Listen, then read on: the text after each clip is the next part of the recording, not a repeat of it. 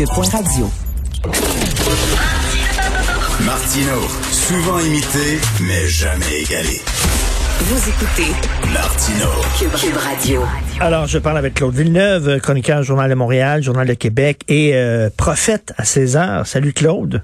Salut, salut, comment ça va? Ben, t'étais prophète parce que tu dit cette semaine comment ça se fait qu'on met de l'argent dans le béton pour les résidences pour personnes âgées alors qu'on pourrait mettre cet argent-là pour aider euh, les personnes âgées à, rester, à rester chez elles euh, plutôt que mettre ça dans le béton? Ben là, on le voit, là, les gens du béton, là, ils vont s'en mettre plein les poches. Écoute, euh, notre bureau d'enquête, l'inénarrable bureau d'enquête du Journal de Montréal, écoute, euh, ce matin, 2,4 milliards là, la facture pour euh, les maisons des aînés euh, dans 46 établissements. écoute, on parlait, c'est ça, de, juste hier, toi et moi, on parlait d'une facture de 1,5 milliard. là, on rassure les gens, là, ça va monter de 900 millions en une journée. Mais c'est ça, on se rend compte que à cause des coûts dans la construction, à cause de l'éloignement, certains projets aux îles de la Madeleine, à, à Saint-Pierre, à Rivière-du-Loup, tout ça, et on est en train de se ramasser avec une facture. Là. Il y a des chambres qui vont coûter jusqu'à un million de la chambre pour une personne, imagine. qu'est-ce qu'il va y avoir dans ces chambres-là? C'est ça, je disais. Là, toutes les toutes les gadgets que tu vois le matin à LCN, là, la machine qui fait vibrer les pieds, euh, euh, les, les, les des portes, tout ça, ça va tout, tout inclus, ça. Là.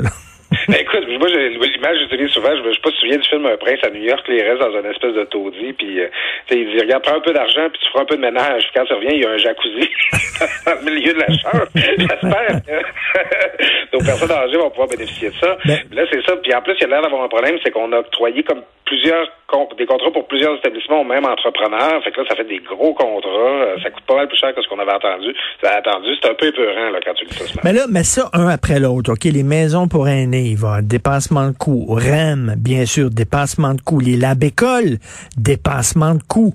Le tunnel, oublie ça, 10 milliards de dollars. Ça se pisse dessus. C'est certain que ça va être plus cher. À un moment donné, là, on a les yeux plus grands que la panse. Le Québec est pas si riche que ça. Est-ce qu'on peut dépenser à la mesure de nos moyens? Oui, puis euh, écoute, je vais ajouter quelque chose à ta liste. Nous, euh, à Québec aujourd'hui, c'est ça la grosse nouvelle, c'est que la construction du tramway est retardée d'un an parce ben que il y a une seule entreprise et un seul consortium qui a soumissionné. Alors, c'est sûr que tu n'auras pas ton prix quand tu rien que, tu sais, si vous faites des rénaux chez vous, là, puis que vous faites soumissionner juste un entrepreneur, là, euh, tu n'auras pas ton prix, ça, c'est sûr. Alors, tu sais, il va falloir se poser la question. Si on regarde le contexte, je reprends l'exemple des Renault. N'importe qui qui fait des petits travaux chez lui présentement, là, il se rend compte que les matériaux sont chers, il y a de l'inflation, puis les entrepreneurs sont très indépendants. Ils manquent pas d'ouvrage, puis ils sentent pas le besoin de courir après les contrats, puis de nous faire des courbettes pour euh, pour nous avoir. Fait que là, là, c'est dans ce contexte-là qu'au Québec, on a des projets d'infrastructures colossaux. Tu les as nommés. Il y a le REM, le tramway, les maisons des aînés, les maternelles 4 ans, ben euh, les, les labécoles, tout ça. Euh, tu sais, on a peut-être besoin de prendre une petite pause là, puis voir venir là, ça va être quoi notre capacité de payer au sortir de cette récession pandémique? Et euh, comment les prix vont évoluer? Parce que là, tu dis les yeux plus grands que la panse. Euh, tu sais, on est un peu euh, en train de c'est comme ça on était un peu en train de se dire ça coûtera ce que ça voudra pour relancer l'économie. Mais oui. Avoir des mauvaises surprises demain. Il y en a une qui tombe pile en maudit, c'est Annie Soleil Proto là, qui présente dimanche à TVA dimanche soir son documentaire La dernière maison où elle justement ce qu'elle préconise c'est de tout faire pour garder les personnes âgées chez elles, comme tu disais cette semaine. Exactement, et pas, et pas de dépenser de l'argent dans le béton tout le temps, là. Mais c'est parce que, tu sais, à un million de la chambre, là, bon, là, c'est les, les, projets les plus chers, mettons, là, c'est entre 500 et 700 000 la chambre, là, dans, la, dans la plupart des projets. Euh, viens-tu vraiment me dire que ça coûterait plus cher d'envoyer des préposés aux bénéficiaires chez le monde? Viens-tu vraiment me dire que ça coûterait plus cher même d'envoyer du monde pour euh, nettoyer les gouttières puis, euh, puis tailler les haies des gens chez eux plutôt que les, les, embarquer dans des maisons comme ça où, on, Richard, on n'a pas encore parlé de coût de maintien d'actifs? Parce que là, c'est ça, là, sinon dans 25-30 ans, on va se parler encore, toi puis moi, puis on va, on va, on va se demander pourquoi les plafonds coulent. On n'a pas encore parlé de rentrer des ergothérapeutes, des, des, des, des inhalothérapeutes, des infirmières, des préposés là-dedans. Euh, c'est qu'on on se construit des infrastructures qui vont, tu sais, quand, je reprends l'exemple des Renault, euh, c'est bien beau, là, se rentrer une fournaise euh, top niveau, là, euh, pour, pour chauffer ta maison, mais il faut que tu saches combien ça va te coûter d'électricité après. Tu sais, c'est que on, on regarde là, on parle juste du coût de construction, on parle même pas du coût d'opération, du coût de maintien. Écoute, tout à fait, tu tout à fait raison. il faut ajouter ça à tout ça. Écoute, si on aime ça, les chantiers, les grands chantiers, toi, tu travaillais avec Mme Marois? À l'époque, c'est M. Hébert, Régent Hébert, qui était ministre de la Santé, il y avait un beau chantier. C'était pas un chantier de béton, c'était une assurance, justement, tout un programme d'assurance pour pouvoir rester à la maison. Malheureusement, euh, le gouvernement Marois a pas été réélu, puis ça, c'est tombé dans le crack, mais c'était une bonne idée. Ben, parce que euh, il y, avait quelque chose qu'on n'avait pas dit, c'est que probablement qu'il aurait fallu avoir une petite taxe pour le financer, ce, projet d'assurance autonomie-là. C'est incontournable. Mais tu sais, posons-nous la question, qu'est-ce que ça nous coûte de pas le faire? Peut-être que ça coûte plus cher de pas le faire.